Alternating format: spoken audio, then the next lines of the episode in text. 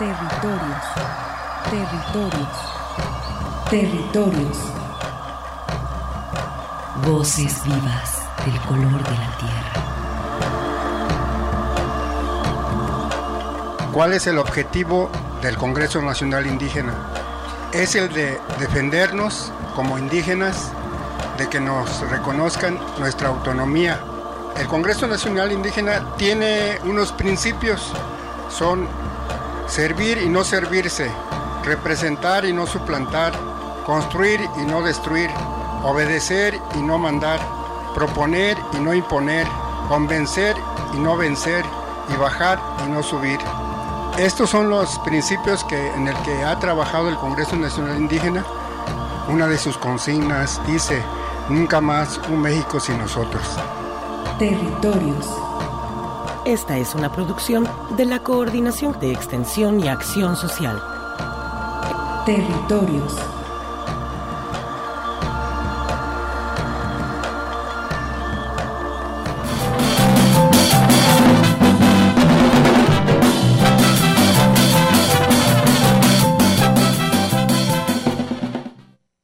Y muy buenas tardes, damas y caballeros, a todo el público de territorios que está siguiendo esta emisión.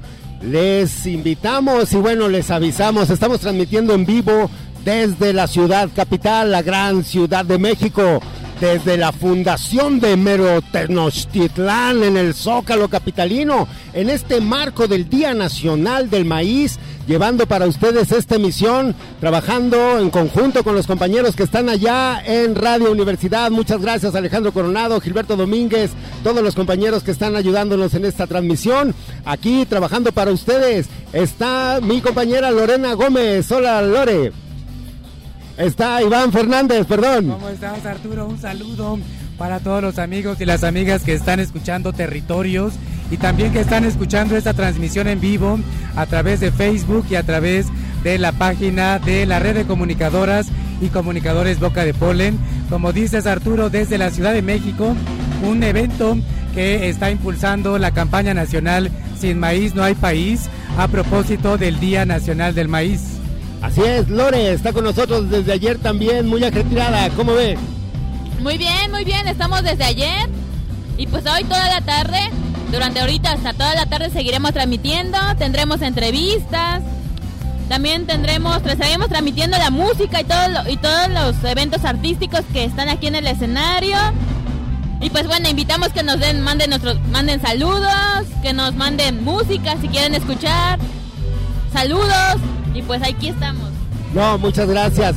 Pues eh, tenemos un invitado, vamos a estar durante esta transmisión que les invitamos a seguirla, como mencionas, eh, Iván, a través de la página de Boca de Polen, que es donde estamos teniendo también un streaming, una transmisión en directo, pueden ver ahí un videíto y vamos a tener muchos invitados. Ayer mencionábamos, viene una cantidad impresionante de productoras y productores dedicados al campo, porque no solamente maíz estamos apreciando en, este, en esta gran feria. Son varios productores de la Ciudad de México, del Estado de México, y algo interesante es que son propuestas para poder justamente defender el maíz. Y estamos ahorita, Arturo, con Eduardo Cruz. Él es de un colectivo que se llama Tierra Libertad. Y es bien interesante este colectivo porque son organización de huertos, huertos en la Ciudad de México y en el Estado de México, que lo que buscan es generar productos para el autoconsumo y también generar intercambio de semilla entre ellos. Le damos la bienvenida a Eduardo Cruz de Tierra y Libertad. Eduardo, ¿cómo estás? Hola, buen día.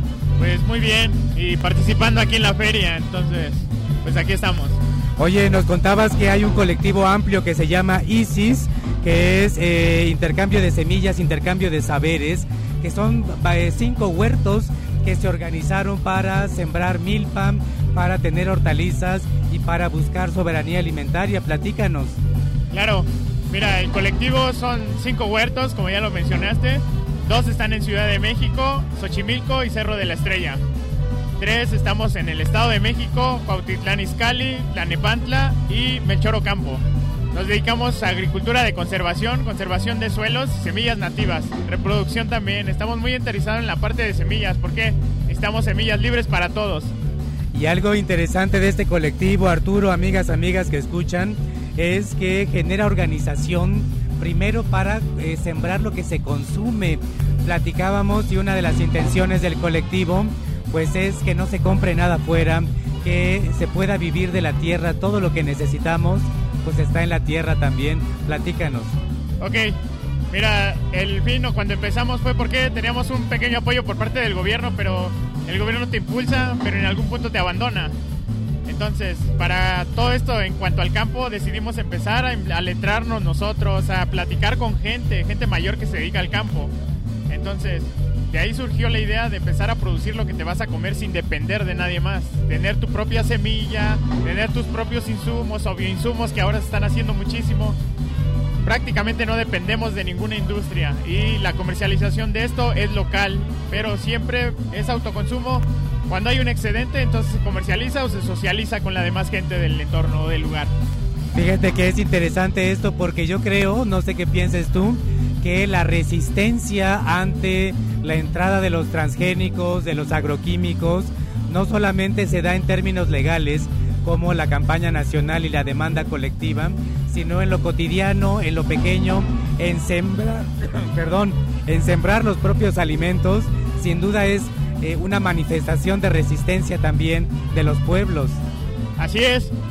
Mira, ahorita con toda esta problemática en cuanto a los transgénicos en las entradas y las patentes que quieren hacer en cuanto al maíz y algunas variedades o muchísimas variedades, ¿no? Que ya se están patentando, pues es esto, la resistencia, sembrar lo que te vas a comer, pero de dónde viene lo que estás sembrando. También, exactamente. Queremos impulsar a nosotros, a los mismos compañeros campesinos de la zona donde estamos, en esto, en que no tengan que depender de una industria o de alguien que les venda semillas, que ellos generen su propia semilla nativa o criolla. Del... Entonces, ahorita yo estoy capacitando a un grupo también de productores en mi zona totalmente gratis. Agricultura orgánica y semillas libres para todos, como se lo repito hace un rato. Entonces, socializamos mucha semilla, nos invitan a muchos eventos o a muchos intercambios aquí en Ciudad de México. Participamos en varios y socializamos mucha, mucha semilla criolla muchísima semilla criolla o nativa. Y yo creo que algo que es muy importante, eh, la participación de las mismas familias. Esto ya no es como trabajo para empresas, es para las propias casas, para que, pues bueno, la familia mexicana sea autosuficiente también. Claro, incluso sembrar o preparar la tierra para un cultivo, antes se consideraba una fiesta, la cosecha era una fiesta donde toda la comunidad se reunía tenían estas labores de campo, pero todos en conjunto, haciendo comunidad, entonces hay que rescatar eso. Otro punto bien importante es que nuestro campo se llenó de gente vieja. Necesitamos que la juventud y que nuestros niños regresen al campo. Necesitamos hacer de la gente mayor que tenga más acceso a toda esta información. Hay muchísima información y muchos avances científicos, entonces hay que hacerle llegar esa información al campo, a la gente mayor. Ellos tienen conocimiento, conocimiento de campo o empírico necesita un sustento científico todo lo que tiene, toda esa información. Nosotros estamos trabajando en esa parte, hacer más digerible la información para que pueda llegar a más gente. Y que los conocimientos ahí están, como bien dices, no es algo nuevo lo que se les da a las comunidades, sino es simplemente rescatar este conocimiento que ya está en las familias, con los abuelos, con las abuelas, que seguramente tienen este conocimiento. Tu contacto, en donde podemos encontrar eh, información sobre lo que ustedes están realizando y el trabajo que hacen. Claro, tenemos una página de Facebook, nos puedes encontrar como arroba viceversa, tierra libertad, o también en Instagram tenemos, el contacto sería, o bueno, escribirlo sería T minúscula, guion bajo, y libertad. Tenemos un poquito de fotos de esto, porque enteramente o nos dedicamos a trabajar o nos dedicamos a tomar fotos. Muchas veces pues andas con las manos sucias y todo esto, entonces tomar fotos es muy complicado, pero invitamos también a que se sumen a esto. Hay que regresar al campo, hay que regresar toda esta información. Pues ahí está el contacto, nos dices que también hay capacitaciones que están compartiendo estos saberes, ahí está el contacto para si gustan eh, ponerse pues ahí hablar con los compas y pues algún mensaje que les quieras dar a las personas que están siguiendo la transmisión, que están en las radios comunitarias escuchando este, este mensaje. Claro, pues como primer punto sería preguntarnos qué estamos comiendo y de dónde viene lo que comemos. Después de esto, pues empecemos a trabajar en huertos en casa, empecemos a producir nuestro propio alimento para no tener que depender de hacer un poquito a un lado este sistema capitalista, ¿no? Que tenemos en cuanto a que todo lo tienes que comprar. Todos podemos generar nuestro propio alimento. Entonces, semillas libres para todos. Semillas libres para todos, Arturo. Pues así está el ambiente aquí en el Zócalo. No, pues eh, muy bien, gracias Iván, gracias compañero también y felicitaciones, yo creo que es muy loable, em, se debe de sentir muy bien cosechar lo que uno trabaja, ¿no? Creo que es una, mi señora hace también su esfuerzo de sembrar sus calabacitas, tener su propia milpa, aunque sea en la banqueta, pero de verdad es muy satisfactorio, así que pues felicitaciones a todos ustedes que tienen esas posibilidades. Pues muchas gracias, vamos a seguir aquí. Están los compañeros, el compañero Eduardo Cruz de Tierra Libertad, estará en el Zócalo de la Ciudad de México en este evento que está desarrollándose, que organiza la campaña nacional Sin Maíz No Hay País. Y pues bueno, defensa al maíz nativo, defensa a la tierra. Gracias Eduardo Cruz de Tierra Libertad. Gracias, hasta luego. Y Arturo, ¿qué nos vamos con algo, una música? ¿Qué nos vamos? Bueno, mira, yo quisiera aprovechar que tenemos esta tremenda orquesta aquí a un costado del escenario. Eh, permíteme nada más, déjame ver quién es el... bueno, para ver el programa, revisarlo, no lo pude abrir un poco antes, disculpen ustedes que estamos eh, con todo esto de la transmisión, pero sin embargo aquí tenemos el programa general de todo, pues las actividades que se están desarrollando y Vamos viendo, miren. Eh, como les mencionamos, se presentaron estas actividades desde el día, desde el día jueves y este día sábado será el último. Está Camada Centro Astatla.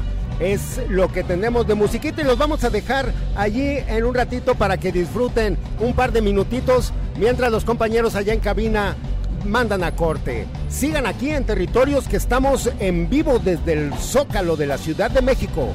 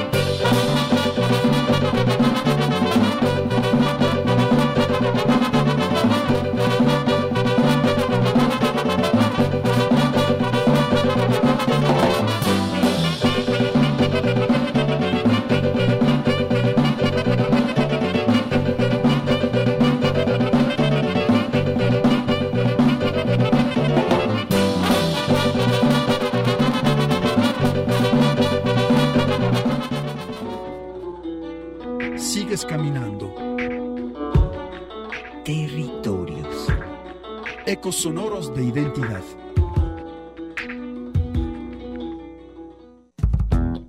Territorios. Un espacio para la comunicación sin fronteras.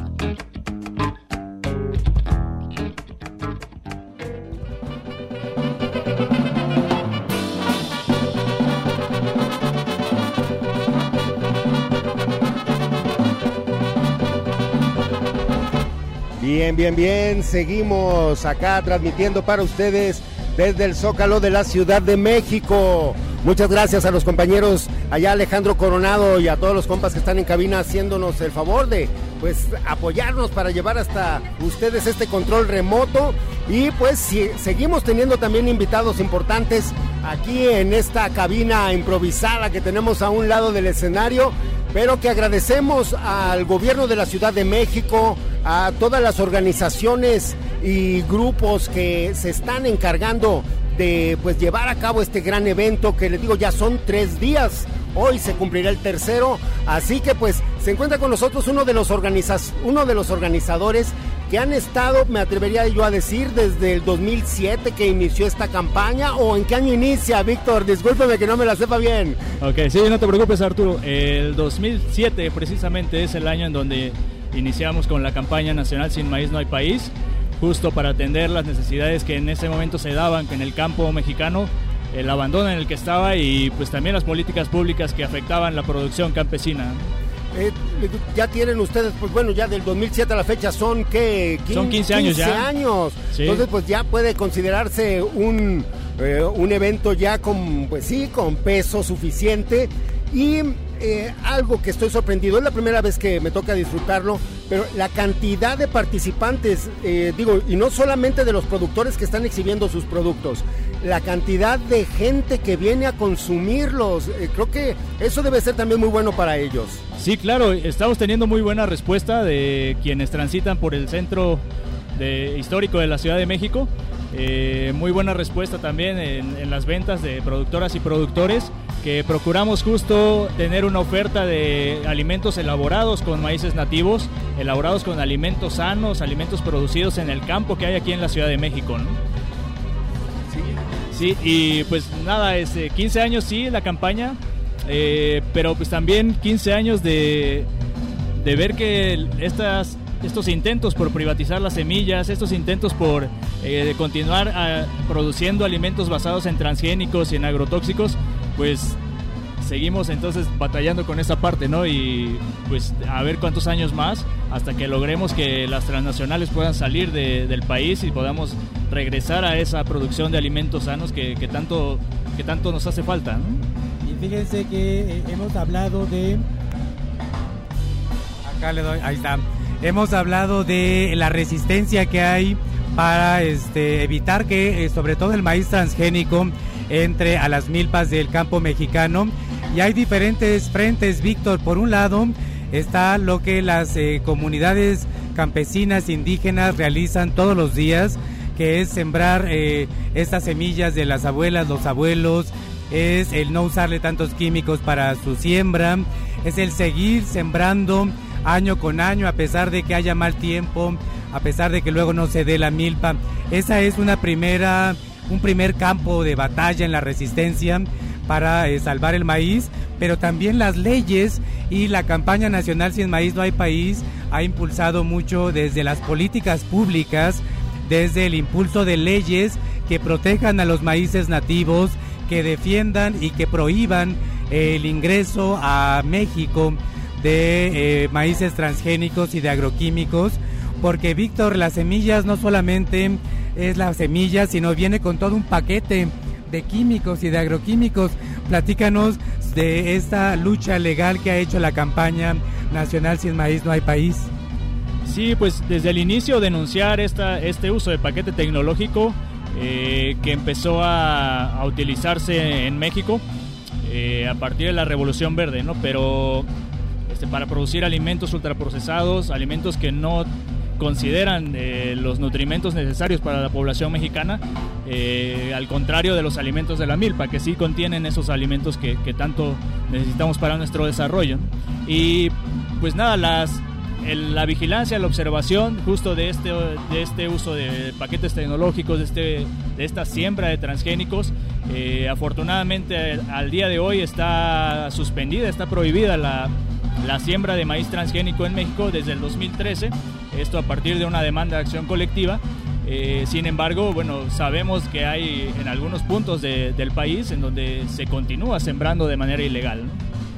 Eh, yo te puedo ofrecer como un punto al menos en Zapopan, Jalisco, donde eh, en un momento era la villa maicera. Hasta tenemos una planta de Monsanto, para que vean ahí junto a la base aérea. Fíjate, sí, no, Monsanto ha acaparado no solo los campos, sino también las comunidades y, es este, la, alimentación que tenemos, ¿no?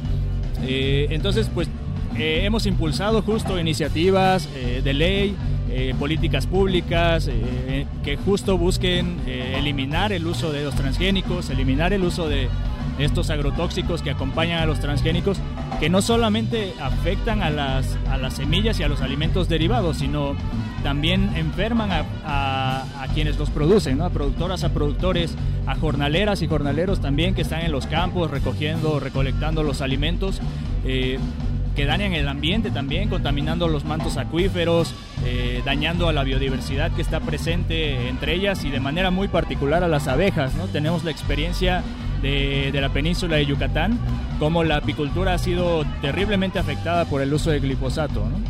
Y bueno, se han materializado. Y de transgénicos, ¿no? Por la soya transgénica que hay en esa zona. Así es, la soya transgénica, pero también el maíz transgénico que está en la península de Yucatán. El algodón transgénico es uno de los, de los cultivos que, que más afecta por el uso de, agroquímicos tóxicos. Y bueno, es el impulsar esas iniciativas de, de ley, iniciativas de reforma también, el, el, buscar que justo desde las leyes se pueda garantizar eh, el derecho a la alimentación, el derecho a un medio ambiente sano y esto a partir de, pues, pues, de las prohibiciones, ¿no? de las suspensiones, de eliminar y de transitar hacia una producción agroecológica, una producción que, que no dañe el medio ambiente, que no dañe y que al contrario se busque eh, que recuperemos el valor cultural de la alimentación que tenemos como, como, como pueblos que integramos el país. Y es que no es una lucha fácil, Víctor Arturo. Estaba leyendo yo en los diarios de la jornada hace un par de días que el gobierno de Estados Unidos, en particular eh, los productores de maíz de Estados Unidos, están eh, presionando a su gobierno y a su vez el gobierno eh, de Estados Unidos al de México para echar un tantito para atrás el decreto presidencial que López Obrador anunció, que ya no va a haber maíz transgénico en México y los productores de Estados Unidos dicen, híjole, pero pues hay un tratado comercial, hay un tratado comercial que tiene que respetar México y ahí hay como una contradicción entre pues lo que dijo López Obrador de eliminar los transgénicos en el 2024 y la presión que están teniendo por parte de los gobiernos de Estados Unidos. Bueno, eso es muy importante y principalmente por la gran desventaja en la que se encuentran los agricultores mexicanos con todas estas políticas de venta, bueno, de, comercialización de las semillas y luego de esta forma en la que se les obliga, eh, como nos mencionaba el compañero hace rato, a comprar todo el paquete agro... agro ¿no es? agroquímico, agroquímico, sí, agrotecnológico, porque si no es agroecológico esto, es lo contrario. Sí, pues este decreto es, eh, sí consideramos un avance importante en esta lucha por, por, alcanzar una una producción agroecológica, este, por alcanzar la soberanía alimentaria. Pero pues ahí están los poderes que, que, buscan frenar estas iniciativas, que buscan frenar estas políticas públicas, estos avances y pues retroceder al, punto en el que podían hacer lo que querían con, con la producción de alimentos. ¿no?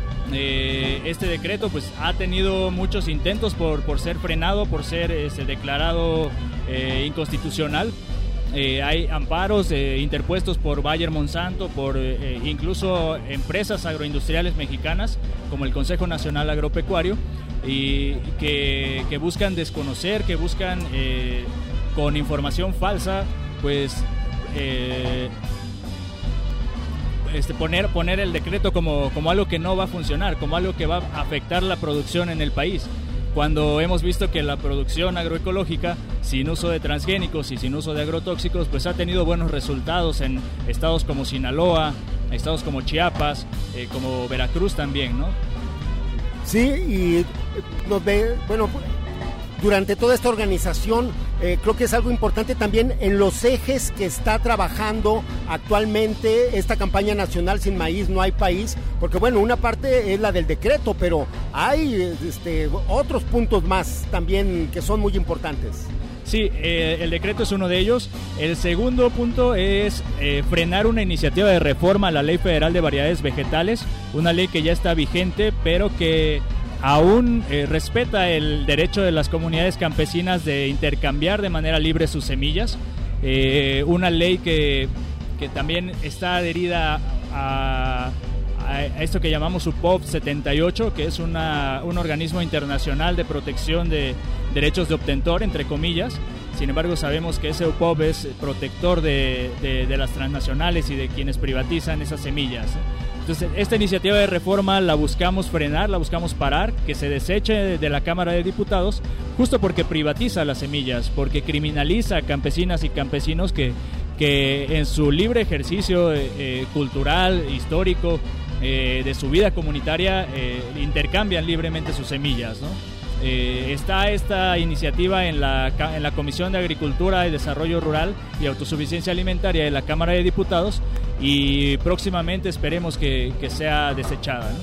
Un tercer eje es eh, la iniciativa de Ley General de Alimentación Adecuada que busca garantizar el derecho constitucional a la alimentación sana, nutritiva, culturalmente adecuada que estaría abonando a estos dos puntos primeros, el decreto para eliminar el glifosato y, y, frenar la iniciativa de, ley de variedades vegetales.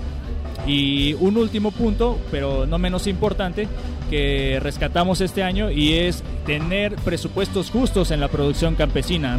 Ahí de la mano de, estas eh, políticas públicas ya implementadas, pues también es necesario tener el fomento a la producción de maíces nativos en los campos para que justo podamos ir de manera transitoria pues, a, ese modelo agroalimentario alternativo.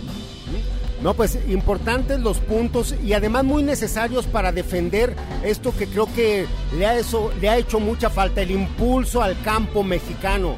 Eh, creo que hay una deuda muy grande con el campesinado. Eh, eh, en nuestro programa Territorio siempre mencionamos la deuda hacia las comunidades indígenas, pero creo que también hacia todos los productores del campo hay pues un rezago muy fuerte y muy notorio además.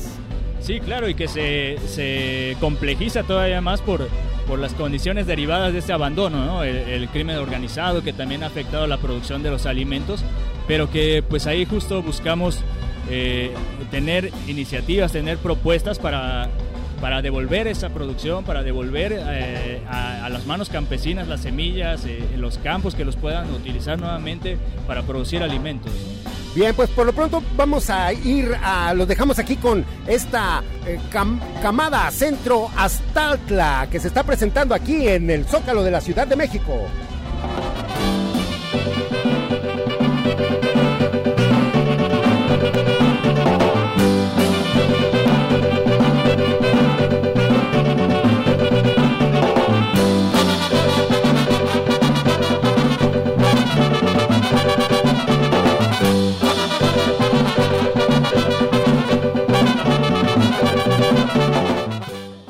K'inaltik kuchel tukeltayel tebatz'il winiketik tiyakuk yich'ik yich'el tamuk tebay jalchemitel Territorios, resistencia y autonomía de los pueblos originarios. Regresamos.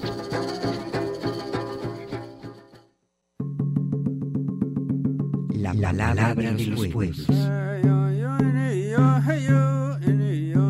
Un espacio para la comunicación sin fronteras.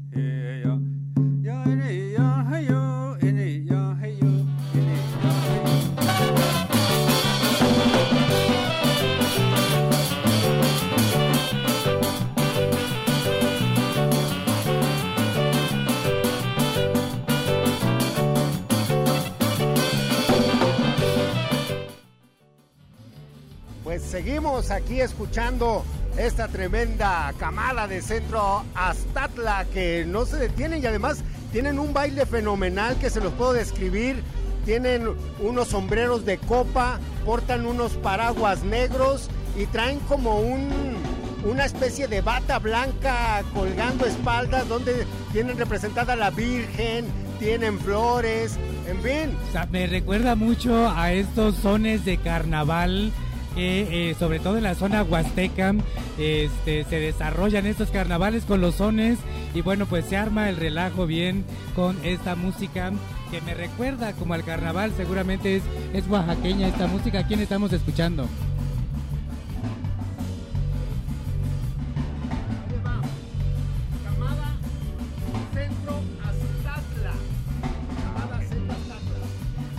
Sí, es una, es una, entiendo que es un grupo de danza.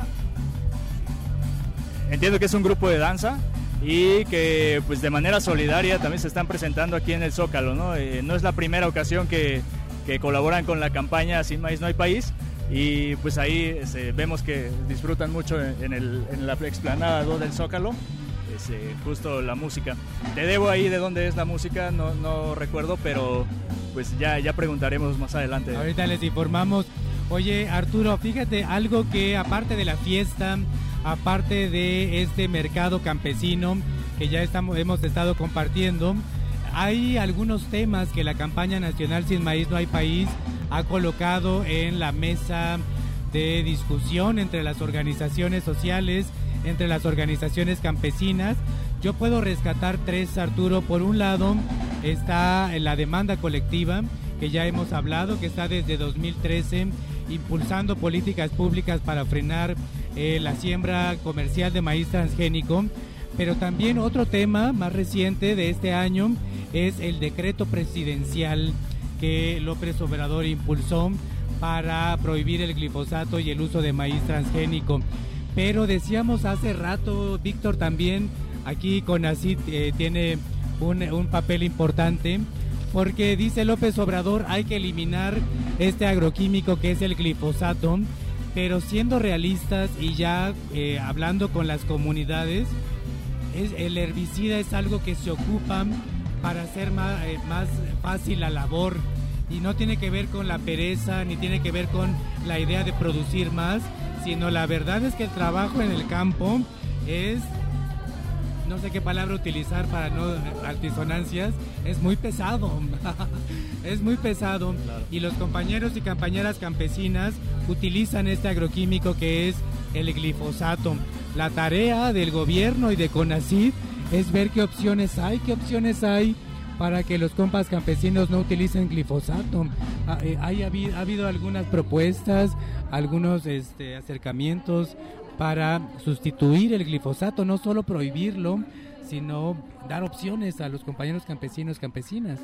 Sí, claro, y, lo has dicho muy bien, es muy compleja la transición, es muy complejo sustituir el uso de glifosato, porque pues ya está muy inserto en, la forma de producción de campesinas y campesinos, ¿no? es tan sencillo y pues los costos de producción también eh, se estarían incrementando si, si se deja o si se dejara de usar el glifosato así de golpe, ¿no? Entonces por eso necesitamos una transición que se a la par que vaya eliminando el uso del glifosato de manera gradual, pues también vayamos teniendo estas alternativas. Sí, creo que al menos de manera natural ha habido, pues eh, hay bastantes, eh, como mencionas, alternativas y opciones, como puede ser el uso del lombricompost. Eh, ya hay también nuevas técnicas que también me imagino muchas de ellas están viendo aquí, porque bueno, como mencionas, no solamente es la exposición y venta de productos, también hay una serie de talleres, hay una serie de conferencias. Mm, platícanos más, Chima, perdón. Sí, sí, pues justo con ACID está, es la instancia encargada de, realizar estas, estas investigaciones y de, dar los resultados de cuáles son las alternativas que, pueden, por las que pueden optar campesinas y campesinos. ¿no? Hay, por ejemplo, un, un, sistema que se llama manejo integral de árboles frutales que también busca eh, eh, que ser una alternativa para, para el uso de, estos agroquímicos tóxicos y para eliminar también la siembra de monocultivos, ¿no? que es, es este, algo identitario de la, de la siembra de, de transgénicos. Eh, hay justo un, eh, un, informe trabajado también por CONACIT, pero desde las organizaciones de la sociedad civil, por Greenpeace México, que justo da un balance de, cómo es que se utiliza el glifosato y de cuáles son las alternativas que, se podrían utilizar. ¿no? La lombricomposta es una.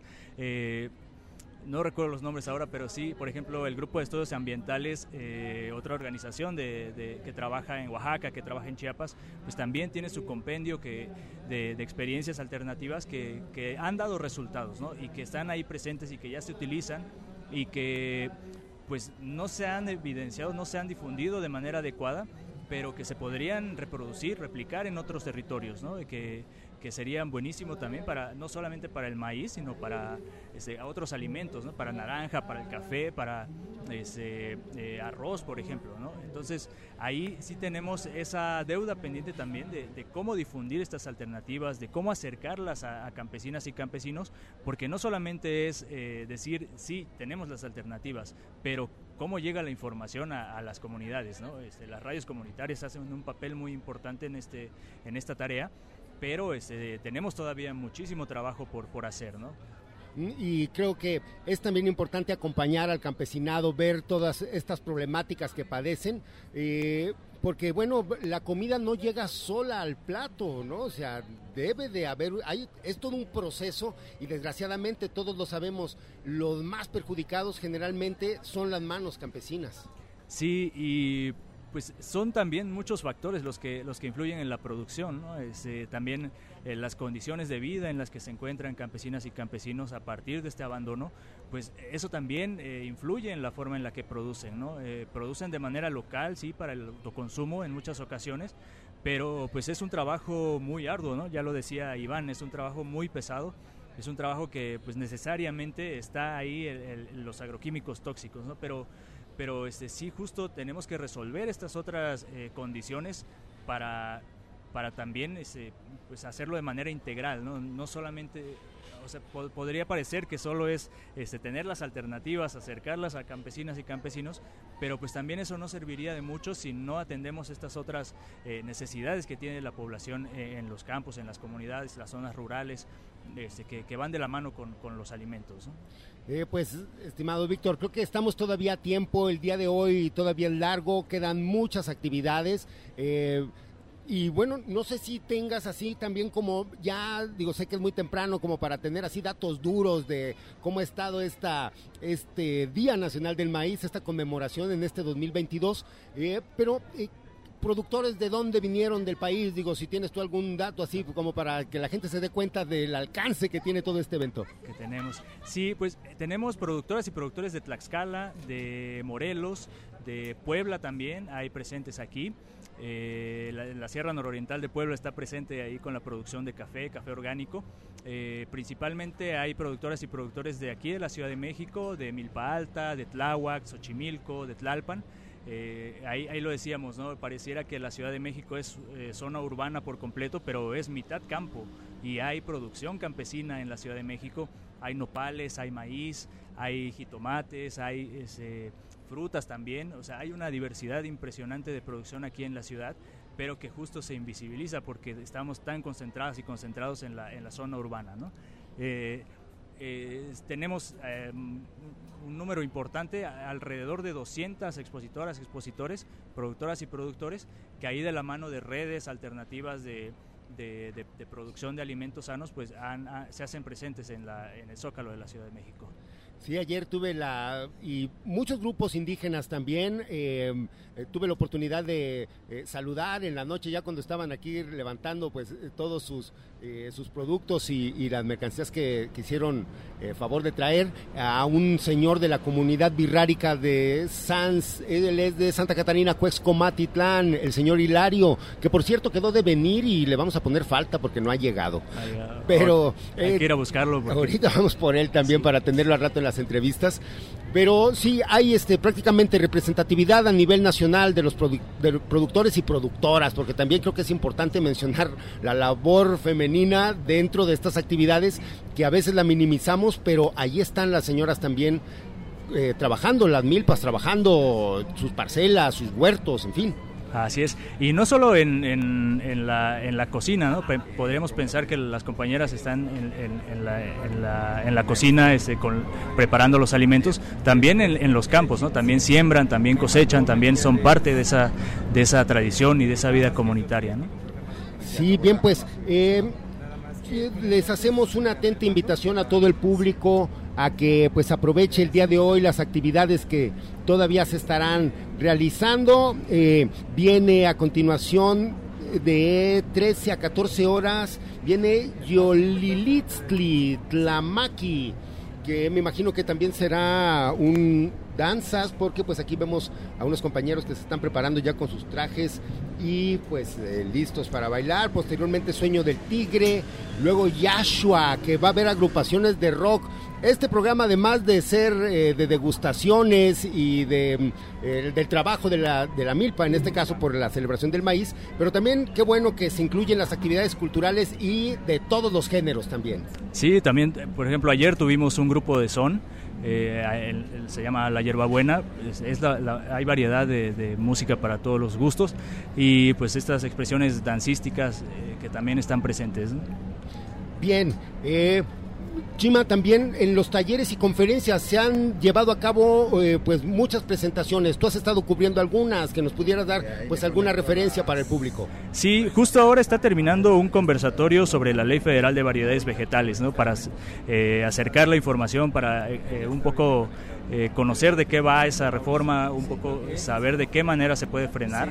Eh, el día de ayer tuvimos un conversatorio sobre la demanda de acción colectiva, lo que mencionábamos hace un rato con Iván, y pues muchos otros, muchos otros conversatorios eh, relacionados con el, con el glifosato, con este decreto que, que es tema principal de, de este año en el Día Nacional del Maíz, pero que también este, es oportunidad para conocer experiencias de, de productoras y productores de aquí de la Ciudad de México, de cómo se relacionan con, con el uso de los transgénicos ¿no? y cómo viven desde el, desde el campo, desde las cocinas tradicionales, pues esta, eh, esta amenaza de, de las, de las semillas transgénicas, esta privatización, este despojo cultural también que, que, que es, es, no podemos aceptarlo, no es inadmisible tenerlo, tenerlo en el país.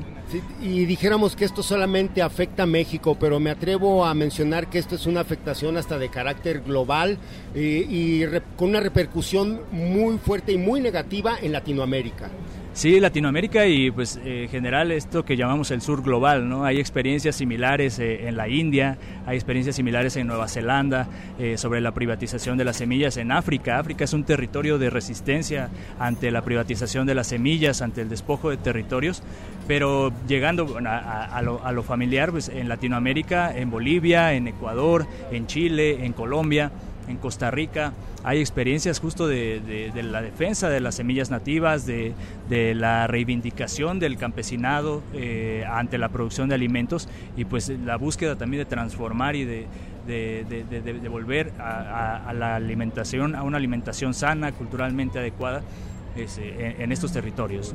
Sí, pues vamos a poner ahorita un poco de música para que también allá en Radio Universidad hagamos el corte del 45. Seguimos aquí en vivo desde el Zócalo de la Ciudad de México en este festival y conmemoración del Día Nacional del Maíz. Acompáñenos. Plato y el taller sembrador. Territorios. Coincidencias de identidad milenaria. Continuamos.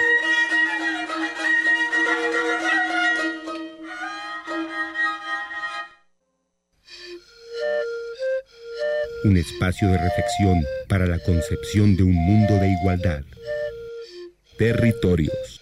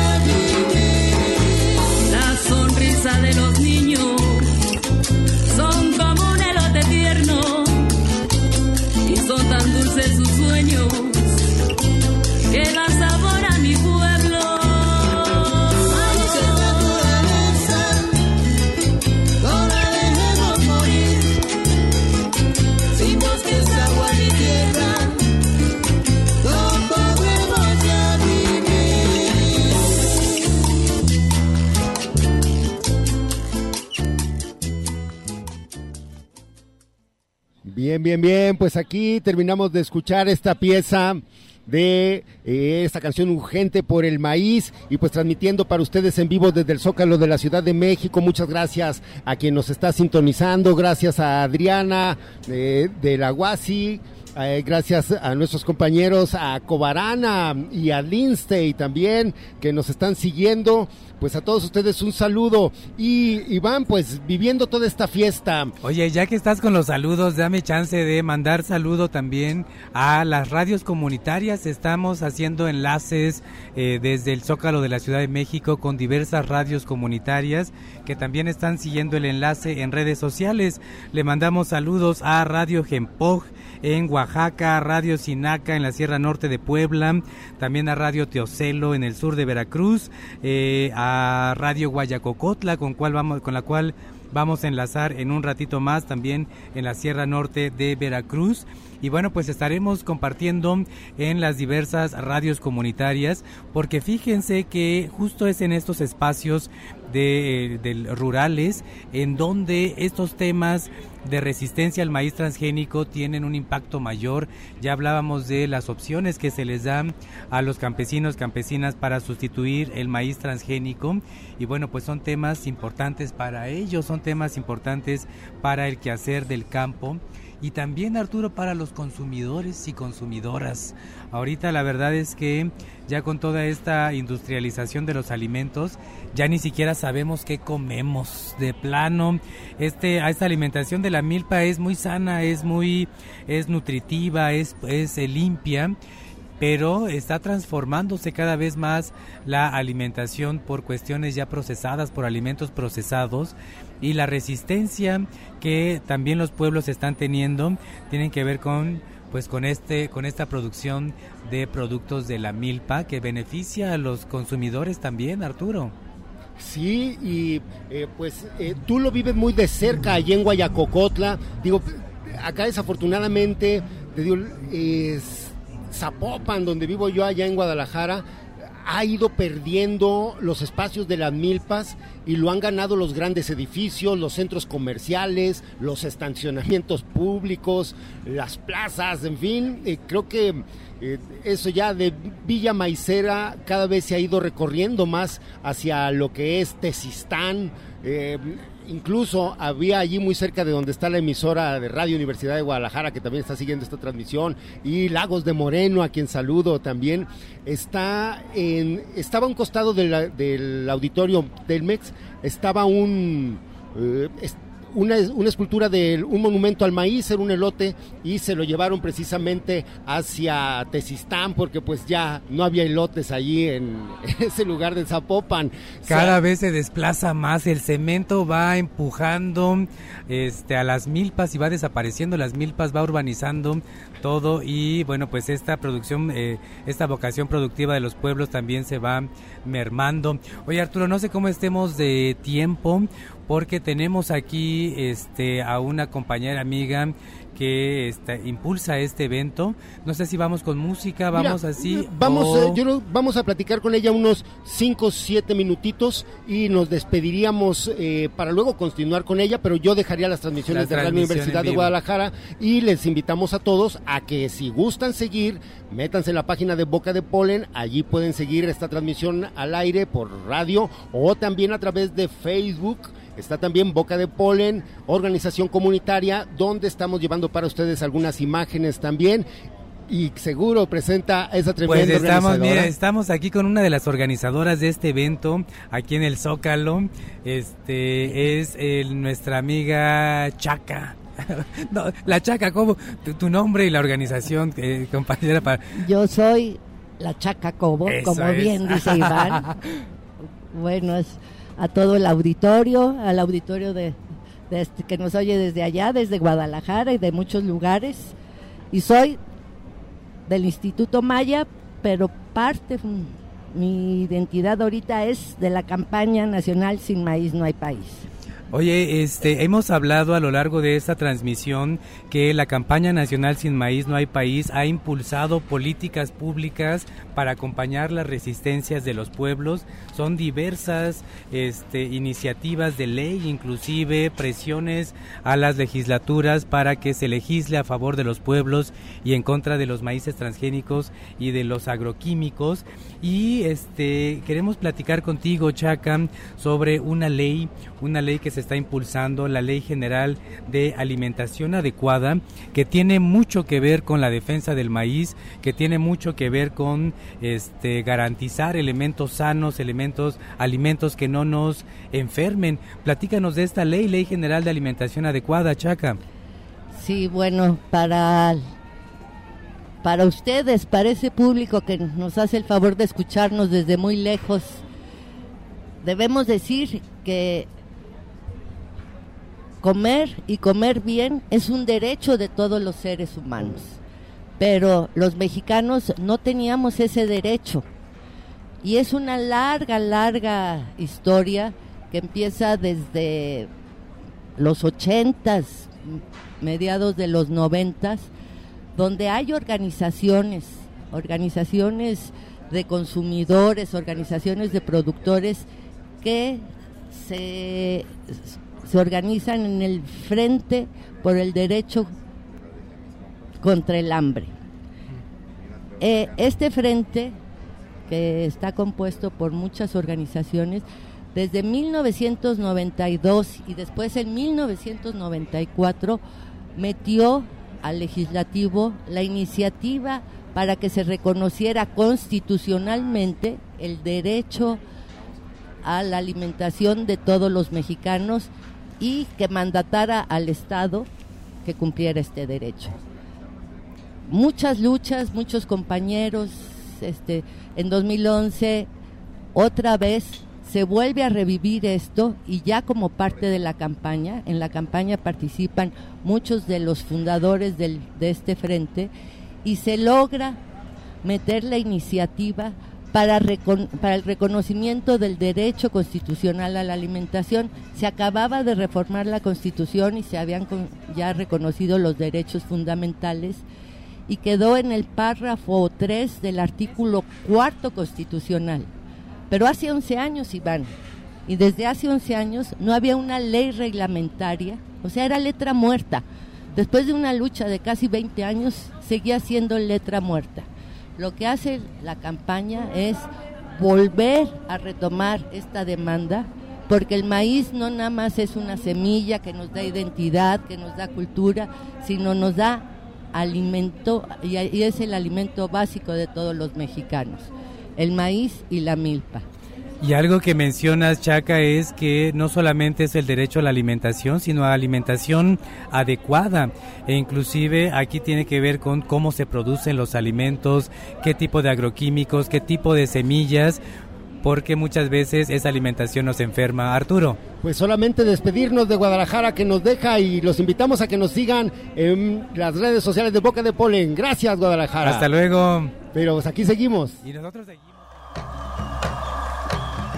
Territorios. Territorios. Territorios. Voces vivas del color de la tierra. El Congreso Nacional Indígena tiene unos principios. Son servir y no servirse, representar y no suplantar, construir y no destruir, obedecer y no mandar, proponer y no imponer, convencer y no vencer y bajar y no subir. Una de sus consignas dice, nunca más un México sin nosotros. Los esperamos nuevamente el próximo sábado a las 12 del día. Agradecemos el favor de su atención y sigan escuchando Red Radio Universidad de Guadalajara. Territorios.